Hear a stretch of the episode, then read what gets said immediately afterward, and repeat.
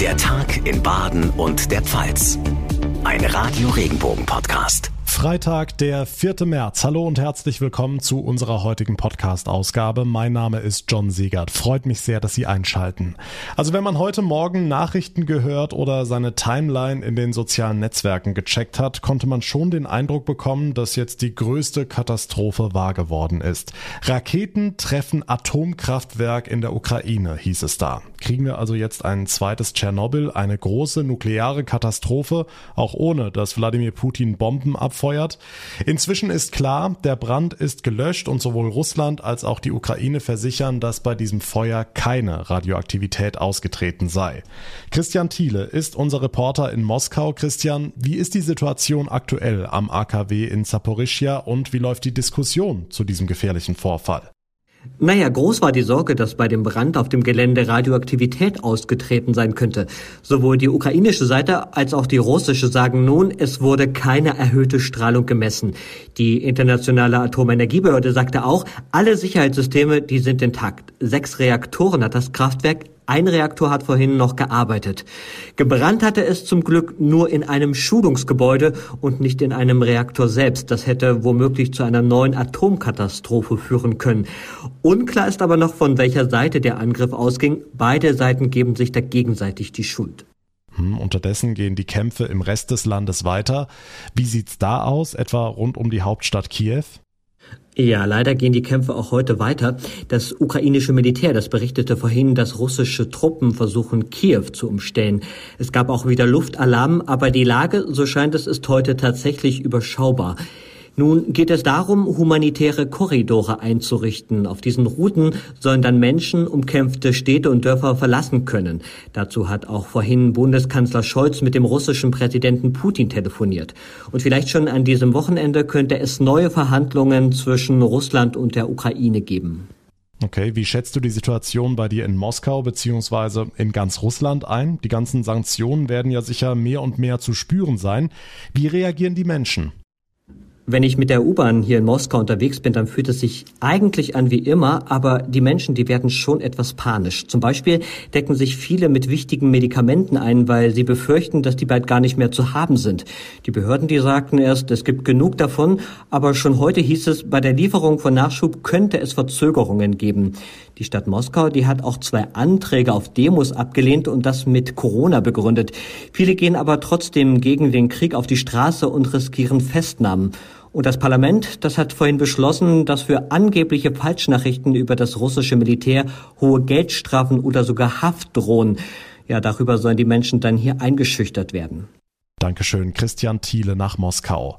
Im Westen rechnet man unterdessen wegen des anhaltenden Krieges noch mit einer deutlichen Verschlechterung der Lage in der Ukraine. Es werde mehr Tod, mehr Leid und mehr Zerstörung geben, sagte NATO-Generalsekretär Stoltenberg heute nach einem Treffen der NATO-Außenminister. Er sprach von der schlimmsten militärischen Aggression in Europa seit Jahrzehnten. Gleichzeitig machte er aber klar, dass die NATO dem ukrainischen Wunsch nach Durchsetzung einer Flugverbotszone über der Ukraine nicht nachkommen werde. Sarah Geiserde für uns in Brüssel. Warum? Wie begründet Stoltenberg diese Entscheidung? Die NATO-Länder befürchten, dass so ein Schritt zu einem großen Krieg in ganz Europa führen könnte, sagt NATO-Generalsekretär Stoltenberg. Denn für die Durchsetzung einer Flugverbotszone müssten NATO-Kampfflugzeuge in den ukrainischen Luftraum fliegen, gegebenenfalls auch russische Flugzeuge abschießen. Damit wäre die NATO in den Krieg mit verwickelt und genau das will sie nicht. Wir haben als NATO-Verbündete die Verantwortung, eine Eskalation dieses Krieges über die Ukraine hinaus zu verhindern, denn das wäre noch gefährlicher, noch verheerender und würde noch mehr menschliches Leid verursachen, sagt Stoltenberg. Hm, die Angst, dass sich der Krieg ausweiten könnte, ist unter anderem bei den baltischen Staaten besonders groß. Die gehören, anders als die Ukraine, zu NATO und EU. Wie will die NATO sie schützen? Die NATO-Staaten denken über eine weitreichende Aufrüstung im östlichen Bündnisgebiet nach. Mehr Truppen, mehr Luftverteidigung, mehr Abschreckung, hat NATO-Generalsekretär Stoltenberg nach dem Außenministertreffen hier in Brüssel gesagt. Unmittelbar nach Beginn des Ukraine-Kriegs hat die NATO auch schon die Ostflanke gestärkt. Es sind unter anderem tausende zusätzliche Soldaten ins Baltikum und auch in Länder wie Rumänien geschickt worden. Und Stoltenberg hat jetzt auch eine stärkere NATO-Unterstützung für die nicht zum Bündnis gehörenden Länder Georgien und Bosnien-Herzegowina in Aussicht Aussicht gestellt. Die Ereignisse in der Ukraine würden zeigen, dass sie auch gefährdet sein könnten, so Stoltenberg. Die Infos von Sarah Geiser-D. Dank dir. Und damit jetzt zu unseren Regionalreportern. Nachrichten für Rhein-Neckar, den Odenwald und den Kraichgau. Ich bin Francesco Romano. Der Ukraine-Krieg und die Sanktionen gegen Russland treffen auch die Unternehmen in der rhein region Am Ende ist der Verlust des Russland-Geschäfts aber nicht das eigentliche Problem, sagt Matthias Kruse von der IHK rhein Herausfordernd ist eher die Energiesicherheit. Das ist natürlich ein Thema, was ja auch jeden von uns tangiert, denn wir sind vom Energieimport abhängig, gerade bei Öl und Gas. Die spannende Frage wird sein halt, wie ist der nächste Winter? Gelingt es uns rechtzeitig, viele auch Speicher zu füllen? Da versucht man neue auch dann ähm, Herkunfts Bundesländer aufzutun, halt durch LNG-Gas zum Beispiel, dass wir stärker versorgt werden. Auch die SAP stellt jetzt das Russlandgeschäft ein. Nachrichten für die Region Karlsruhe, die Ortenau und den Nordschwarzwald. Ich bin Lars Brune. Auch wenn der Krieg in der Ukraine zurzeit aufs Gemüt drückt, in vielen Städten in der Region herrscht im Moment eine Art Aufbruchstimmung. Denn anders als in den vergangenen beiden Jahren können sich die Menschen auf einen Frühling freuen, der nicht mehr so stark von Corona bestimmt wird. Der Geschäftsführer der Karlsruhe Tourismus GmbH, Pascal Rastetter. Wir sind noch weit vom Vor-Corona-Niveau entfernt äh, und es dauert sicherlich auch noch eine ganze Weile. Aber die Stadt fühlt sich im Vergleich zu den Vormonaten langsam Schritt für Schritt weiter und wir merken, merken das spürbar. Wir sind sehr optimistisch, dass das Jahr 2022 der Startschuss für die Wiederbelebung des Tourismus sein wird. Darauf freuen wir uns.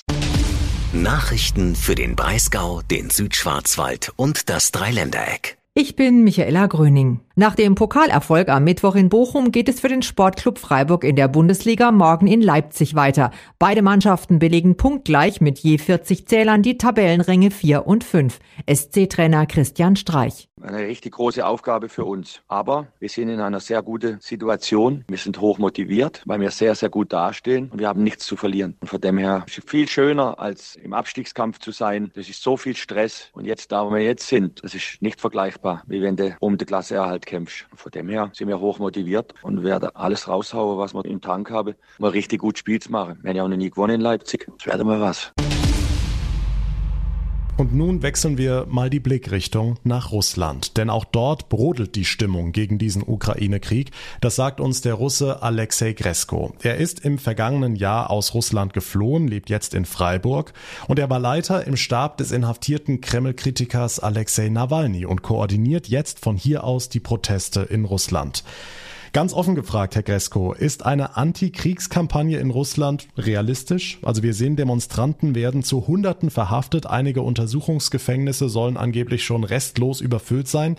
Was kann der vereinzelte Protest auf der Straße da bewirken? Ich sage jetzt immer, wir retten einfach die Ehe der Nation.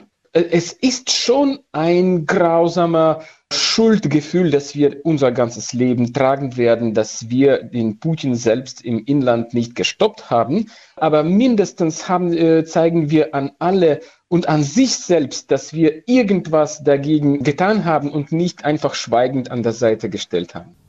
Hm, viele ihrer Landsleute erfahren allerdings auch gar nichts Offizielles über den Krieg in der Ukraine. Da ist ja immer von einer Militäroperation die Rede. Das spielt auch eine Rolle. Deswegen hat äh, Alexei Nawalny die Non-Stop-Proteste angekündigt. Jeden Tag gehen die Leute jetzt um äh, 19 Uhr auf die Hauptplätze ihrer Städte mhm. und äh, demonstrieren gegen den Krieg. Und wir bewegen auch die Leute dazu, dass sie mindestens klar ihre Position ausdrücken in sozialen Medien oder anders. Äh, aber man äh, darf nicht in dieser Zeit einfach äh, beiseite stehen und äh, sagen, ich interessiere mich nicht über äh, an Politik. Spürbar werden jetzt die ganzen Sanktionen in Russland. Die treffen ja auch die Bevölkerung, ihre Familie, Freunde. Wie geht es Ihnen damit? Die Sanktionen, die ähm, von der ganzen Welt eingeführt werden, nur leider sind sie notwendig. Ich kommuniziere jeden Tag mit Freunden, Bekannten in Russland und leider, die immer gesagt haben, ah ja, äh, das ist nicht meine Sache, ich interessiere mich nicht an die Politik. Aber äh, diese Sanktionen führen dazu, dass die normalen Leute in die Katastrophe jetzt stürzen. Also die werden gezwungen, halt sich die Fragen zu stellen, woher das kommt. Was denken Sie? Wie wird das alles enden? wie es grausam auch klingt, aber ich wünsche jetzt die Niederlage der russischen Armee, weil das heißt auch die schnellen Änderungen im Russland, dass der Putin dann das nicht sozusagen verkaufen kann an die Bevölkerung. Und mit allen diesen Sanktionen, die jetzt kommen, dann äh, werden die Leute da gezwungen, einfach die Augen aufzumachen. Alexei Gresko, selbst Russe aus dem Stab des inhaftierten Regimekritikers Nawalny. Vielen lieben Dank für das Gespräch. Gestern vor einer Woche hat Russland die Ukraine angegriffen und genau seit diesem Moment ist eine wichtige Satellitenverbindung abgebrochen mit unangenehmen Folgen. Im Nord- und Südschwarzwald gibt es stellenweise kein Internet mehr und Windräder verschiedener Betreiber lassen sich nicht mehr aus der Ferne steuern. Ob es tatsächlich einen Zusammenhang gibt, ist derzeit noch Spekulation, sagt Andreas Markowski, Geschäftsführer der Freiburger Ökostromgruppe. Das ist die Mitteilung des Herstellers, betrifft ja nicht nur die Anlagen der Ökostromgruppe, sondern Tausende von Windmühlen in ganz Europa. Und äh, das ist die aktuelle Erklärung. Ob es noch eine andere geben wird, weiß man nicht. Wer weiß auch nicht, wer dahinter steckt. Aber da es zeitgleich mit dem Kriegsbeginn war, liegt der Verdacht schon sehr nahe, dass das auch mit dem Krieg zu tun hat und dass das aus dieser Richtung gekommen ist. 15 Windanlagen sind in Süd- und Mittelbaden betroffen, unter anderem im Kreis Emmendingen und in Gaggenau im Kreis Rastatt. Auch die Elektrizitätswerke Schönau im Kreis Lörrach haben keine Satellitenverbindung mehr. Ihre Windräder im Windpark Rohrenkopf bei Gersbach müssen seitdem manuell bedient werden. Geschäftsführer Tobias Tusch. Wir haben keine gesicherten Informationen, was der Grund für den Ausfall der Satellitenverbindung ist. Lediglich das zeitliche Zusammenfallen von Ausfall und Einmarsch des russischen Militärs in die Ukraine deutet darauf hin, dass es einen Zusammenhang gibt. Alles andere ist aus meiner Sicht Stand heute offen und reine Spekulation. Immerhin, die Windräder produzieren weiter Strom. Unmittelbare Folgen für die Stromversorgung sind erstmal nicht gegeben. Die Konsequenz ist eigentlich, dass wir, wenn denn eine Windenergieanlage in Störung geht, wir etwas länger brauchen, bis wir davon Kenntnis haben und die Störungsbehebung damit mit Zeitversatz erfolgt. Aber solange keine Störung auftritt, die Anlagen ganz normal weiter betreiben, Strom produzieren und auch einspeisen. Wenn eine Störung auftritt und ein Windrad stehen bleibt, setzt die Freiburger Ökostromgruppe auf die Mithilfe von Anwohnern, etwa Landwirten. Sie melden ihre Beobachtungen, daraufhin wird das Serviceteam der Herstellerfirma Enercon informiert. Alles ziemlich umständlich. Bis es wieder automatisch läuft per Knopfdruck, kann es aber dauern. Denn es müssen Bauteile ausgetauscht werden, die beim vermeintlichen Hackerangriff zerstört wurden. Enercon ist Hersteller von Tausenden von Anlagen in ganz Europa. Nochmal Andreas Markowski. Also das sind ja tausende von Anlagen und ob die Produkte dafür so schnell zur Verfügung gestellt werden können, dass es ausgetauscht werden kann, weiß noch niemand. Da laufen die Drähte heiß und wir hoffen, es wird auch bald soweit sein, aber wir befürchten, dass der Zustand noch einige Wochen anhalten kann. Ein Hackerangriff und eine abgeschaltete Satellitenverbindung bringt seit dem russischen Angriff auf die Ukraine auch bei uns einiges durcheinander. Vor vier Tagen sind 157 Waisenkinder aus einem Heim bei Kiew nach tagelanger Flucht in Freiburg angekommen. Derartige Hilfsprojekte und Spendenaktionen entstehen im Moment überall in ganz Deutschland. In Baden-Baden versucht der Verein Neues Leben Baden-Baden mit medizinischer Hilfe und Physiotherapie zu helfen.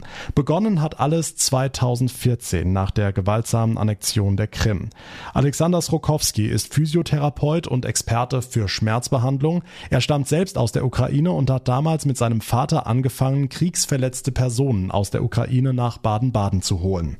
Vielmehr ist es für mich keine Pflicht, es ist eine Herzensangelegenheit zu helfen oder helfen zu können.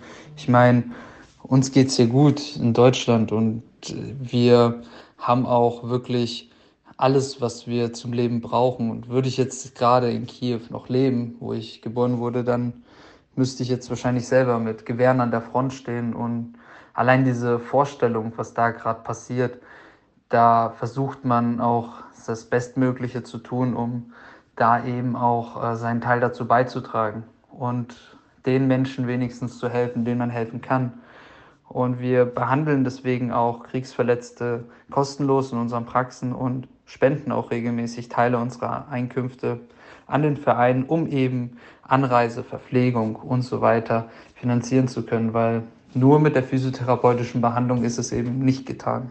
Meistens bleiben die Patienten längere Zeit in der Kurstadt. Der Verein kümmert sich rund um ihre Behandlung. Es läuft in der Regel dann auch so ab, dass wir denen dann die Unterkunft organisieren, die medizinische Versorgung, die Operation, die Orthesen und alles, was eben dafür notwendig ist, damit die Patienten wieder mit neuer Lebensenergie und vor allem nach abgeschlossener Reha, also die Rehabilitation wird hier komplett durchgeführt, damit sie wieder nach Hause können und auch wirklich wieder ein normales Leben, so gut es eben geht, haben können Dafür ist dieser Verein da. Den Lohn für den ganzen Einsatz beschreibt Alexander Skokowski so. Wenn man einen Patienten so überwältigend glücklich in den Armen seiner Familie mit neuen Lebensenergien, muss man tatsächlich dazu sagen, sieht und wie er seine Familie wieder in den Arm nimmt und einfach nur glücklich ist, zwar landen in diesen Tagen viele Aufrufe und Anfragen bei dem Verein Neues Leben Baden-Baden, bis Kriegsverletzte aber wirklich nach Deutschland kommen dürfen, wird wohl noch einige Zeit vergehen. Wenn Sie die Arbeit des Vereins unterstützen möchten oder andere Wege suchen, wie und wo Sie helfen können, zum Beispiel mit Spenden, wir haben alle Kontakte zusammengefasst, alles Wichtige zusammengetragen bei uns im Netz auf regenbogen.de. Und damit komme ich zum Ende für heute. Ich würde mich sehr freuen, wenn Sie den Tag in Baden und der Pfalz abonnieren. Das geht auf jeder Podcast Podcast-Plattform, also da, wo Sie mir gerade zuhören. Und wenn Sie mir vielleicht eine kurze Bewertung hinterlassen, zum Beispiel bei Spotify oder bei Apple Podcasts. Mein Name ist John Siegert. Wir hören uns dann am Montag in der nächsten Ausgabe wieder. Bis dahin eine gute Zeit und ein schönes, hoffentlich sonniges Wochenende. Machen Sie es gut. Tschüss.